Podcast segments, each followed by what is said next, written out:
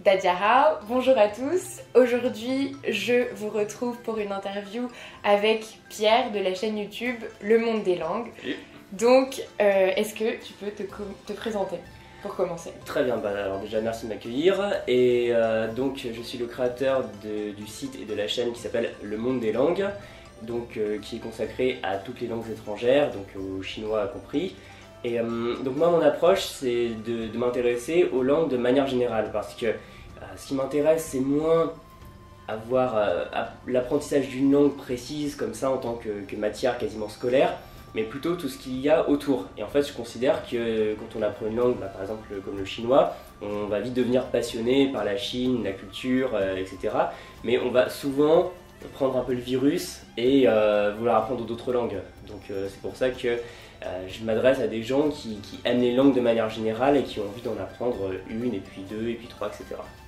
Cool, bah, c'est une bonne initiative, euh, je pense, et ça peut euh, intéresser euh, probablement pas mal de mes abonnés. Et justement, combien de langues est-ce que tu parles du coup? Alors, moi je réfléchis pas forcément en termes de nombre parce que ça, ne dit pas grand chose sur, sur une personne, sur son histoire avec les langues. Mais bon, je peux quand même donner une réponse sans noyer de poisson. Je peux dire que j'en parle 6 avec le français à différents degrés, c'est-à-dire parfois couramment, parfois ça a été presque courant, puis ça a rouillé.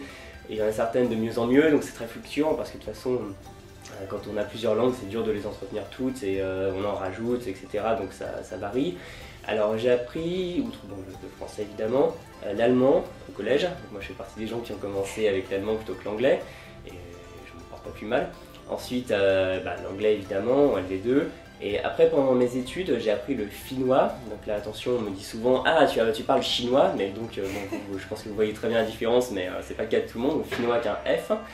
Euh, donc qui est une langue un peu exotique qui fait qu'on pose beaucoup de questions dessus parce que c'est plutôt rare.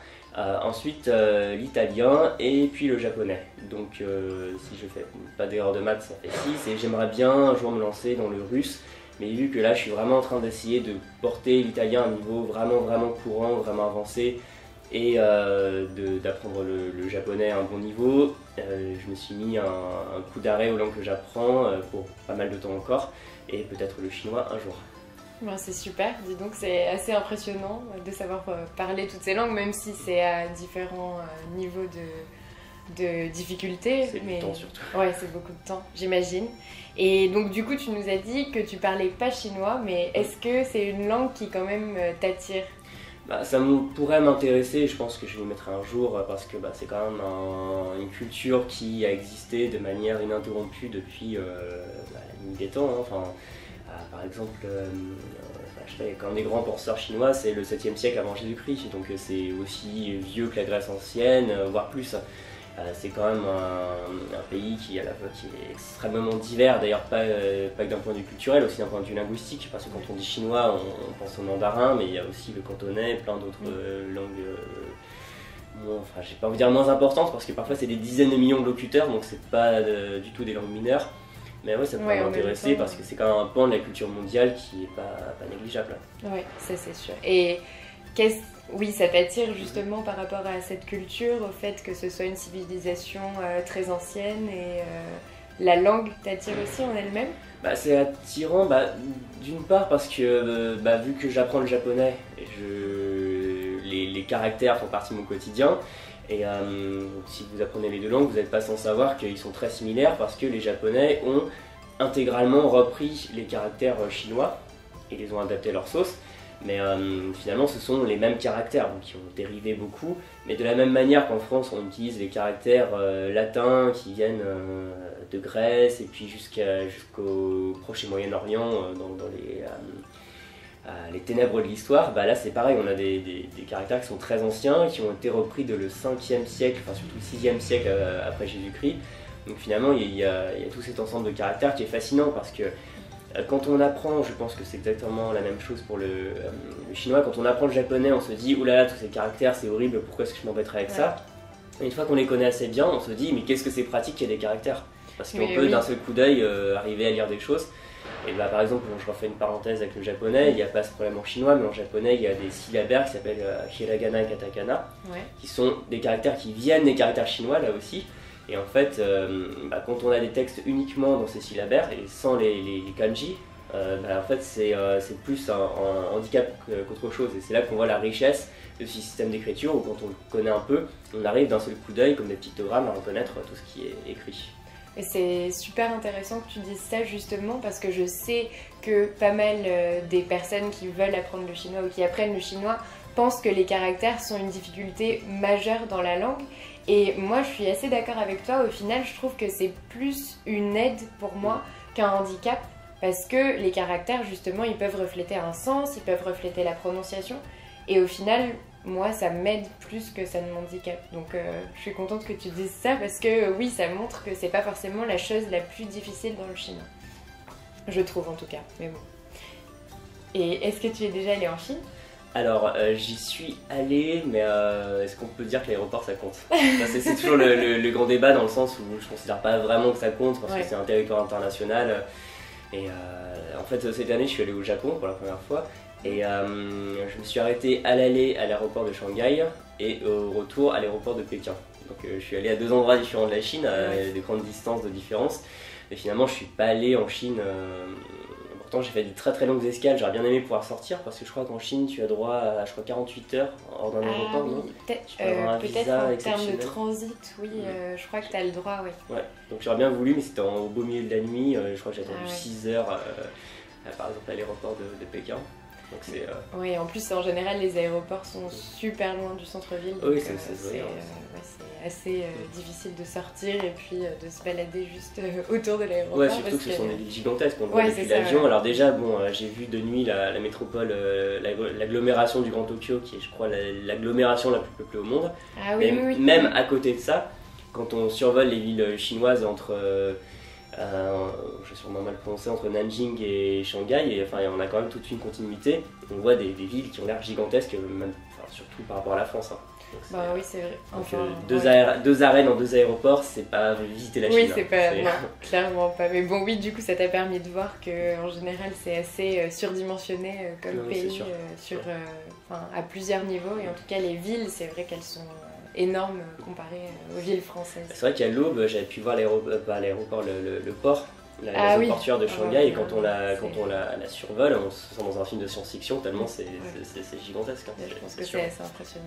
Et est-ce que tu aurais envie du coup d'y retourner pour vraiment euh, visiter la Chine? Oui, bah, absolument. Il y a plein d'endroits qui m'intéressent, que ce soit Pékin, Shanghai, euh, même les, euh, les territoires récemment incorporés comme que ce soit Hong Kong ou Macao, euh, enfin, la Grande Muraille, choses comme ça évidemment, mais euh, ouais, enfin, de toute façon c'est un pays qui est tellement grand qu'on a à la fois, euh, comment s'appelle la grande île qui est au sud Hainan. Voilà c'est ça, avec des, paysages tropicaux, il y a Harbin où, il, fait très froid l'hiver, enfin, c'est quand même, je pense qu'on peut voir de tout en Chine. Oui là c'est sûr, et à Harbin il y a d'ailleurs le festival de glace mm. tous les ans. Euh, je ne sais pas si vous connaissez, mais euh, moi j'aimerais bien y aller euh, une année parce que j'ai vu des photos et ça a l'air vraiment super oui, impressionnant. Des, des photos, et, très beau à, faire. Donc, tu aimerais bien aller en Chine. Est-ce que tu penses que parler japonais, ça pourra t'aider en Chine à te débrouiller plus ou moins en chinois ou pas du tout? Alors, bah, à l'oral, pas vraiment. Et puis, je pense pas que les, Chinois apprécieront que je leur parle japonais pour des raisons, je pense, historiques. c'est sûr pas s'étaler là-dessus parce que c'est pas des histoires très drôles, mais euh, les, Chinois et les Japonais s'entendent pas très très bien, on va dire. C'était euh, simple. Après, au niveau de l'écriture, c'est sûr que ça aide parce que même dans les aéroports, j'ai pu retrouver des, signes et je, me disais, bon, bah ça, ça, il y a celui pour dire entrée, celui pour dire sortie, que je, du coup, je ne sais pas du tout prononcer, mais euh, ça s'écrit de, la même façon en japonais, donc au moins je, savais où aller parce que tant que c'était pas des caractères simplifiés, et je reconnaissais, parce que les caractères simplifiés, en fait, ce qu'il faut savoir, c'est que pour euh, quelqu'un qui apprend le japonais, ils sont très durs à lire parce qu'ils ne correspondent pas vraiment au caractère japonais. Il y en a certains qui sont simples à la base, comme le, carré pour dire bouche ou entrée, euh, comme dans euh, entrée, ou celui pour dire entrée, sortie aussi, c'est le même. Hein. Oui, il y, a la, bouche dans les deux. C'est sortie et. voilà, c'est ça entrée, sortie, bouche, enfin voilà, ce, genre de, choses. Et euh, ça, je les avais reconnus. Bon, après, il y a quelques mots quand même qui, sont qu'on peut reconnaître. Après, il faut quand même avoir une connaissance du japonais qui est un peu précise. Parce que ce qu'il faut savoir, c'est que les, euh, une grande partie même de la langue orale japonaise vient du chinois. Les, les Japonais vont pas vouloir ah le dire. Mais en fait, on reconnaît les mots japonais au fait qu'ils ont souvent plusieurs syllabes et qui sonnent vraiment japonais, mais dans les, mots composés, on va, on va reconnaître des, mots qui viennent du chinois. Et d'ailleurs en japonais, quand vous avez une voyelle longue, ça correspond initialement à un mot chinois avec le, ton. sauf que bah, les japonais connaissent pas du tout les. Ils ont un système d'accent de hauteur qui est encore autre chose, mais les japonais, eux, les tons, ils connaissent pas. Donc ils ont tout adapté. Et par exemple, comment tu dis téléphone en chinois? Tianhua. Bah, en japonais, c'est danhua. Donc en ah fait, euh, il y a quand même quelques petites choses qui permettent de, de, comprendre. Après, ce ne sont pas du tout les mêmes familles de langues. Donc c'est surtout au niveau de l'écriture de certains mots. Euh, bah, par exemple, en composé, euh, le mot pour dire eau, ce sera sui en japonais. D'accord. En chinois, c'est shan. Ouais, mais celui pour dire eau tout seul, tu penses comment Eau Oui, de, l'eau à boire. Ah, chouette. Voilà, c'est ça. Moi, j'ose pas le prononcer parce que je, je, je me plantais sur les tons ou même pour le. Enfin, dans l'avion, j'arrivais à demander de l'eau et du thé, c'était déjà ah pas mal. Euh, dire merci, mais bon, ça, c'est des choses euh, qui. On va pas très loin avec, mais bon. Après, hum, voilà, donc euh, si vous apprenez le japonais et que vous voulez vous mettre au chinois, c'est à mon sens, ça sert beaucoup au niveau de l'écriture, c'est clair et net de quelques racines, parce que c'est vrai que le, japonais a pris beaucoup de mots au chinois. Et après, ce qu'il faut savoir, c'est que ça a été des mots qui ont été empruntés à partir, je sais pas, du 6e siècle, à intervalles réguliers. Donc est-ce que le mot qui a été pris au Moyen Âge euh, avec la prononciation euh, euh, chinoise du Moyen Âge qui a été complètement charcuté par les Japonais, vous allez la reconnaître Je suis pas sûr quand même. parce que souvent on parle aussi des langues en disant alors c'est bien d'avoir l'étymologie, si on fait du latin on peut comprendre l'espagnol. Mais si on n'a pas atteint un certain niveau de conscience et de s'intéresser à tout ça, c'est euh, difficile de, s'y retrouver, je trouve. Oui, je pense que c'est un conseil théoriquement qui est bon, mais euh, dans la pratique. Ouais, c'est pas si facile. Après, c'est sûr que je pense que ça, peut vraiment servir dans le sens où l'écriture, c'est quand même pas la même, mais elle est, euh, elle est, proche. Similaire, ouais. Et est-ce que justement, il n'y a pas des faux amis en japonais avec les caractères Si, j'en ai remarqué un, c'est celui pour dire, pour parler d'une langue c'est celui que tu as sur ton ordinateur, mais euh, nos spectateurs vont pas le voir. Et en fait, il veut dire phrase en japonais plutôt. D'accord, ouais. Bon, c'est quand même des sens C'est proche, mais c'est vrai que oui, marrant C'est pas tout à fait la même chose. Après, des faux amis, je sais pas, il faudrait que je connaisse plus le chinois pour m'en rendre compte, euh, mais euh, il y en a quelques-uns qui ont des sens un peu différents. Parce que j'avais vu, par exemple, des émissions ou des reportages qui étaient au Japon, et c'est vrai que je reconnais certains caractères, donc pour moi c'est perturbant parce que je me dis on est au Japon, mais j'arrive quand même à lire des caractères. Mais après, ils sont euh, assemblés d'une façon euh, bizarre par rapport au chinois, alors je comprends pas forcément euh, ce qu'ils veulent dire. Et du coup, j'en ai déduit qu'il y avait probablement des faux amis, des caractères qui voulaient pas dire la même chose. Donc c'est là que ça peut être un petit peu compliqué. Mais en tout cas, en termes d'écriture, oui, déjà, ça peut aider de, de, connaître un peu le japonais. Et je voulais te demander, est-ce que... Oui. est-ce que tu as des clichés sur les Chinois? Alors, Les clichés sur les Chinois c'est difficile parce qu'il y a les clichés sur les Chinois et ceux que je peux encore avoir et je me rends pas compte que c'est des clichés. Alors bon, par, par, rapport aux Chinois qui mangent du chien, j'en ai déjà parlé avec un Chinois, il m'a fait un rapport euh, très détaillé là-dessus, donc euh, au moins je suis fixé. Alors généralement j'ai l'impression que les Chinois, en fait, ont le... Tu vas me dire si j'ai raison, en fait les Chinois, j'ai l'impression, ont eux-mêmes le cliché que ce sont les Coréens qui mangent du chien. oui. C'est quand tu demandes à, des Chinois, ils disent non, c'est pas les Chinois, c'est les Coréens, ou alors... Euh, J'en connaissais un qui venait du nord-est de la Chine, il me disait qu'il y a certains endroits où on mangeait du chien, des choses comme ça. Après, bon, euh, euh, c'est pas un cliché que j'ai parce que j'ai quand même un peu plus réfléchi à la chose. Euh, les clichés sur les Chinois. Après, c'est compliqué, c'est surtout des perceptions, je vois, qui sont très différentes d'un point de vue de, de, l'histoire, de l'histoire récente notamment. Après, bon, il y a aussi les clichés, bon, je sais que je vais énerver certaines personnes, comme quoi les Chinois seraient sales ou autres. Après, oui, c'est sûr que j'ai déjà remarqué que les Chinois avaient une tendance à se, nettoyer la bouche de manière assez spectaculaire.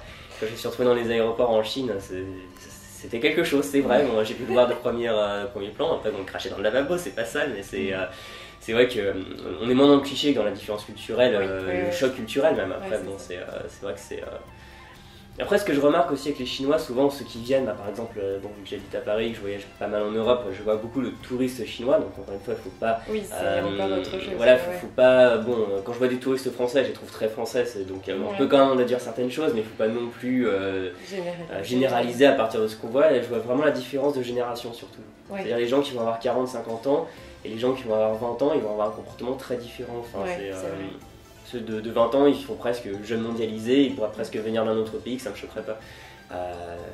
les Chinois, la quarantaine, la cinquantaine, ils vont correspondre plus aux clichés des Asiatiques, qui sont le groupe, qui parlent très fort, qui font pas la queue, ce genre de choses. Et après, encore une fois, c'est des chocs culturels. Hein. C'est juste que si on essaye de faire la queue et eux, ils la font pas en Chine, on se dirait, mais c'est, des Russes. c'est juste que c'est, différent. Enfin, encore une fois, c'est. Il faut faire la différence entre des, choses qui sont clichés dans le sens où ce sont des choses fausses et des choses qui peuvent sembler euh, choquantes dans la mesure où c'est euh, très différent. Alors que je sais pas, j'ai déjà vu des choses sur, euh, sur, sur, les Français que certains étrangers trouvent soit stupides, soit dégoûtantes. Donc finalement. Non, c'est vrai. Il y a beaucoup de clichés d'ailleurs sur les Français. Mais il y a aussi beaucoup de clichés sur les Chinois mm. évidemment, et surtout en France.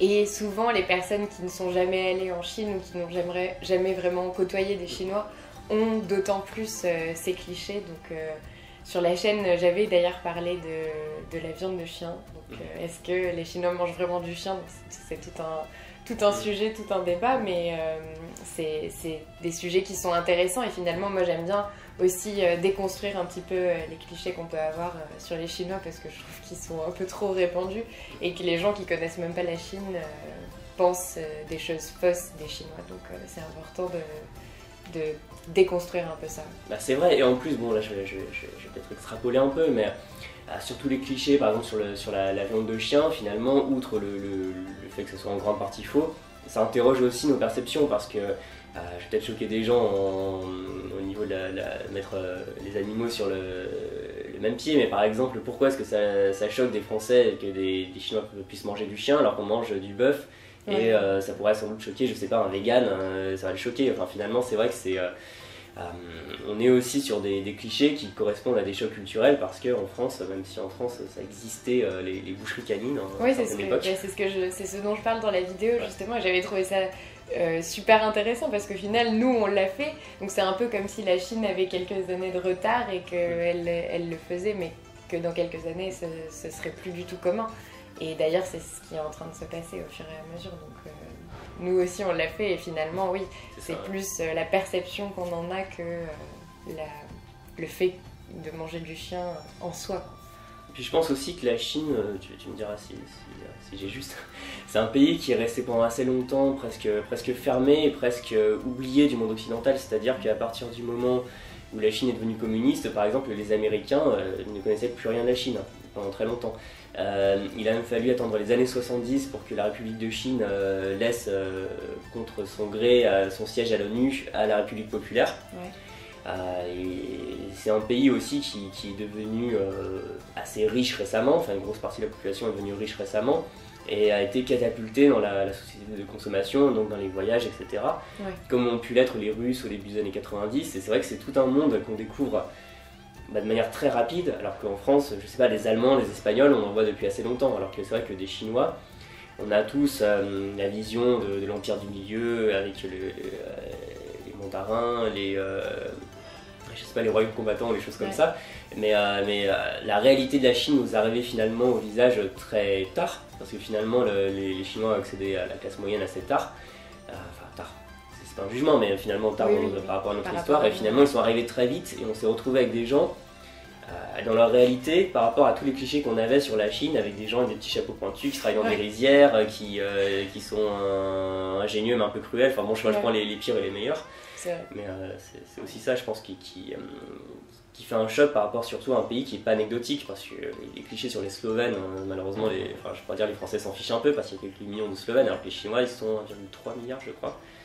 Donc forcément, surtout que c'est un pays qui devient, qui, prend une réalité de plus en plus grande. C'est plus un, pays lointain, c'est un pays qui, euh, qui rachète des entreprises, qui rachète même des, le, port du Pirée en Grèce, qui appartient quasiment qu'à la Chine, qui vient grignoter sur là où la France avait euh, sa chaise gardée en Afrique.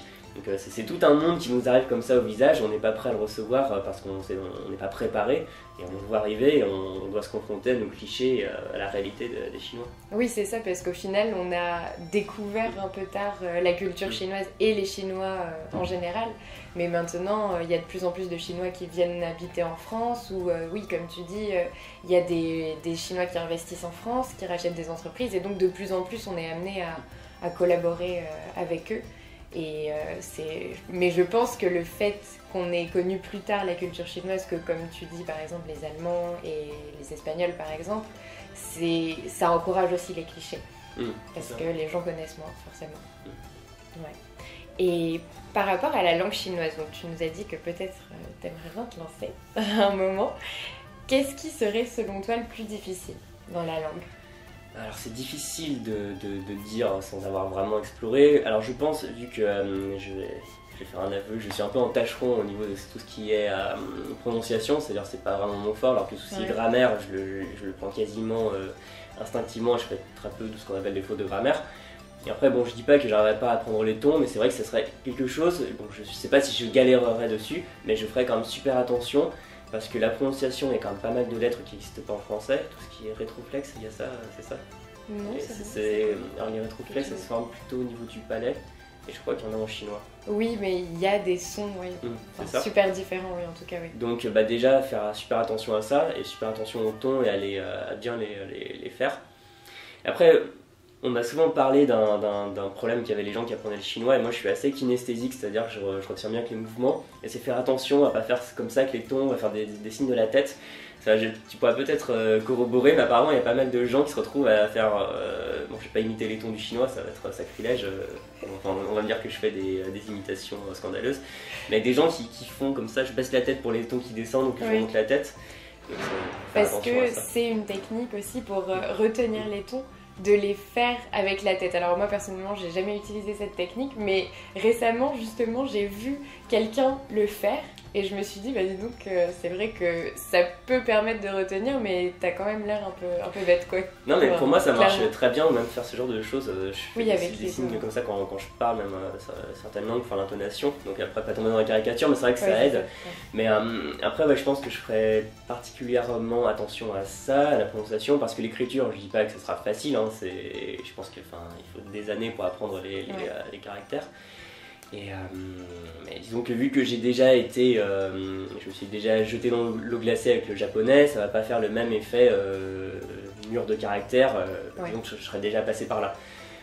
Après, je sais pas, bon, la, grammaire, je pense que ça va pas être plus difficile qu'autre chose. On dit toujours que la, grammaire chinoise est super simple, je fais très attention au jugement à l'emporte-pièce comme ça. Parce que j'ai déjà appris des langues qui étaient supposées impossibles alors que c'est impossible. J'ai déjà appris des choses où c'était soi-disant facile, en fait pas du tout. Euh, il faut faire très attention aux clichés comme ça. Je suis pas tellement d'accord avec le fait euh, que la grammaire en chinois soit simple. Je sais que beaucoup de personnes euh, disent ça parce que peut-être la première partie de la grammaire quand on est débutant est simple, mais quand on commence à faire des phrases composées et que les phrases, oui, deviennent plus complexes, moi personnellement, je trouve pas que ce soit si simple que ça. Donc, encore une fois, c'est c'est peut-être pas, même pas une question de simplicité ou de difficulté, c'est peut-être que notre grammaire en français est juste très différente de la grammaire chinoise. Après, c'est vrai que la grammaire française est très complexe, mais pour moi, je trouve que la grammaire chinoise, quand même, n'est pas si, aussi simple qu'on le dit. Pour le coup. C'est ça, et puis de toute façon on raisonne toujours en niveau débutant, c'est-à-dire on dit pour atteindre un petit niveau c'est pas difficile, mais par exemple j'essaye de parler couramment italien, et je vois que même l'italien qui est considéré comme la langue ultra facile, euh, en deux mois c'est plié, en réalité, si on veut la parler parfaitement, si on veut connaître les, formes les plus, euh, les plus littéraires, si on veut euh, euh, ne jamais se tromper dans le subjonctif, les choses comme ça, ça devient une difficulté, alors qu'à la base c'était super facile. Hein. C'est encore une fois, c'est simplement aller le, pousser la langue dans ses retranchements et l'apprendre très bien. Quoi. c'est ça. Et donc, sur ta chaîne, tu donnes des conseils pour mieux apprendre les langues en général.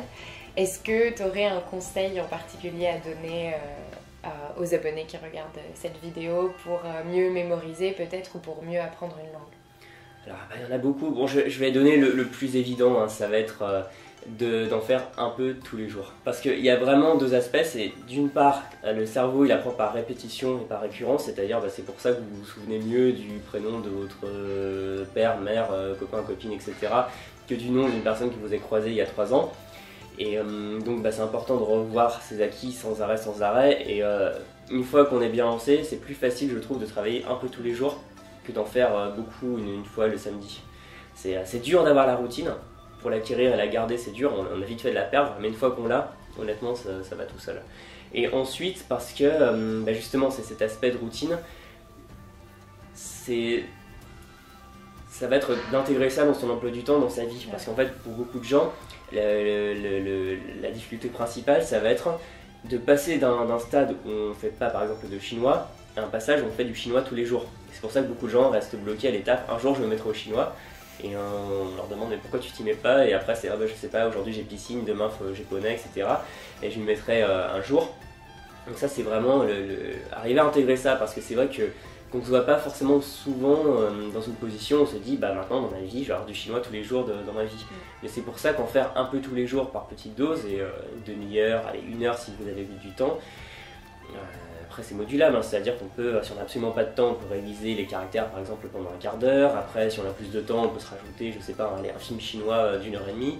Donc c'est modulable, mais surtout intégrer ça dans son quotidien et aussi surtout avoir une pratique active, mais dans le sens, moi c'est ce que j'appelle vivre la langue, c'est-à-dire beaucoup trop de gens apprennent les langues comme une sorte d'objet linguistique pour avoir des connaissances, sauf qu'en fait c'est la façon la plus dure de s'en souvenir. Alors que dites-vous simplement pourquoi vous avez envie d'apprendre le chinois? C'est peut-être que vous avez des amis chinois, vous voulez voyager et aller en Chine, donc en fait faire des choses réelles, c'est-à-dire et bah, vous pouvez aller parler avec des Chinois, sinon il y a des sites, euh, je suis sûr te recommande, des applis, des sites, etc pour parler avec des gens. Et en plus, l'avantage, c'est que ça devient des amis. Donc, euh, non seulement on se fait des amis, c'est comme super, c'est quand même à ça que ça sert, euh, à ça que servent les langues, c'est-à-dire faire tomber la barrière de la langue. Euh, bah, connaître des gens, mais connaître leur culture, parce que par exemple j'ai appris pas mal de choses sur la Chine, la manière très différente dont ils voyaient le monde, la politique, etc. Bah, en parlant des Chinois, bon, pas en chinois, mais ça, ça viendra un jour.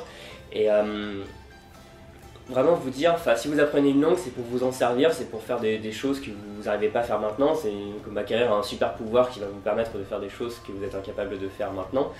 Et euh, bah voilà, vous en servir et considérer que, vous avez le droit d'utiliser parce que beaucoup de gens se disent bon bah, j'apprends chinois pendant deux ans et ensuite je parlerai chinois. Mais le problème c'est que si vous faites ça, non seulement ça va vous dégoûter, et ensuite bah, vous n'allez pas arriver à apprendre à parler chinois parce que vous n'allez pas le faire par la pratique. Euh, sachant que entre l'apprentissage euh, purement théorique et l'apprentissage par la pratique, euh, il y a des études qui ont démontré mais il y a une différence de mémorisation qui est au moins triple. Donc voilà, par les Chinois. Bah de toute façon, c'est assez logique et je suis complètement d'accord avec toi parce que je vois aussi beaucoup de personnes qui justement apprennent de la théorie, de la théorie, du vocabulaire, du vocabulaire et qui l'utilisent jamais qui mm. se servent pas de la langue voilà pour tout simplement parler puisque une langue ben, c'est fait pour ça à la base c'est évident et oui, du coup, euh, c'est vrai qu'après, étant donné que le chinois c'est quand même une langue qui peut être décourageante par moment, si en plus on l'utilise pas, qu'on oublie ce qu'on a appris avant, euh, ça peut euh, encore plus nous faire baisser les bras. Donc c'est pour ça que c'est super important de, pratiquer. je suis entièrement d'accord avec toi. du coup, ben, c'était le petit mot de la fin. C'était pas mal comme mot de la fin, je trouve. Un bon conseil à suivre. Donc merci d'être venu pour cette interview. C'était super intéressant. Je pense que euh, vous avez appris beaucoup de choses dans cette vidéo. J'espère. ben voilà, en tout cas si ça vous a plu, euh, aimez cette vidéo. N'hésitez pas à me dire en commentaire euh, ce que vous en avez pensé, si ça vous a plu, à réagir aux questions qui ont été posées, à ce qu'on a dit. Abonnez-vous à ma chaîne YouTube et je vous dis à bientôt pour une autre vidéo.